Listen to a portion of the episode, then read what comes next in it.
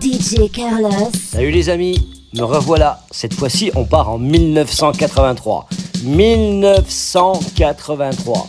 1983. 1983. 1983.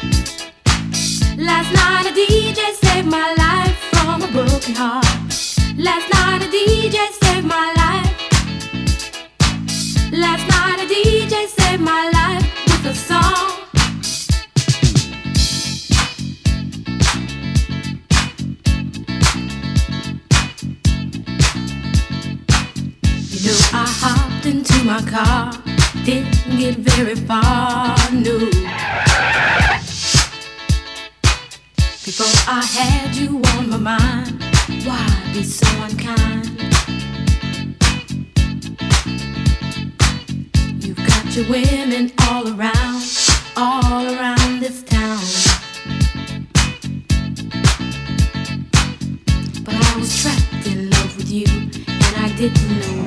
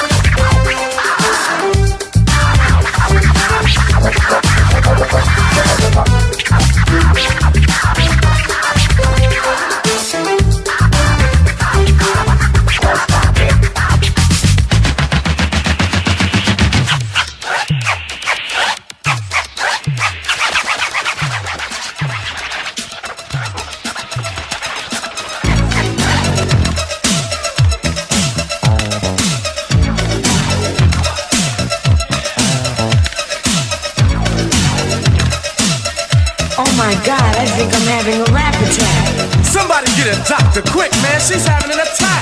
She said rap attack, man, not heart attack. Oh, you mean she's alright then, right? Of course, man. You never heard of a Mr. Magic rap attack? Where's this guy from? Oh, I heard of a heart attack or a big rap attack, but what's a rap attack? Come here, man. I see I'm gonna to you like this. See, a rap attack means DJs jamming in the street, MCs rapping to the beat. The people downstairs say they can't sleep, cause the people upstairs are stomping their feet. It's not like they're starting to riot. They'll call the cops, we want some quiet. There's no need for them to get excited. They're just mad because they're not invited.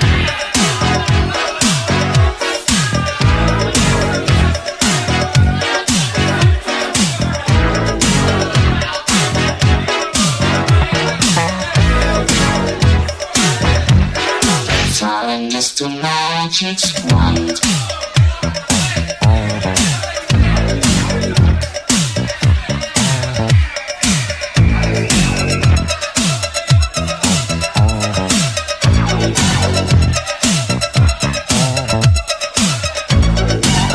See, now I understand what a rap attack is. Well, it's about time. All you had to do was explain it to me. But let me ask you a question. How long have they been rocking like this? Well, rapping's always been around. Well, it's just that. It's big time now. Every neighborhood had its own crew. That meant you against me. And me against you. They would jam every weekend at the neighborhood center. And charge a small price for the crowds to enter. The parties would be packed inside and out. To see who was best at rocking the house.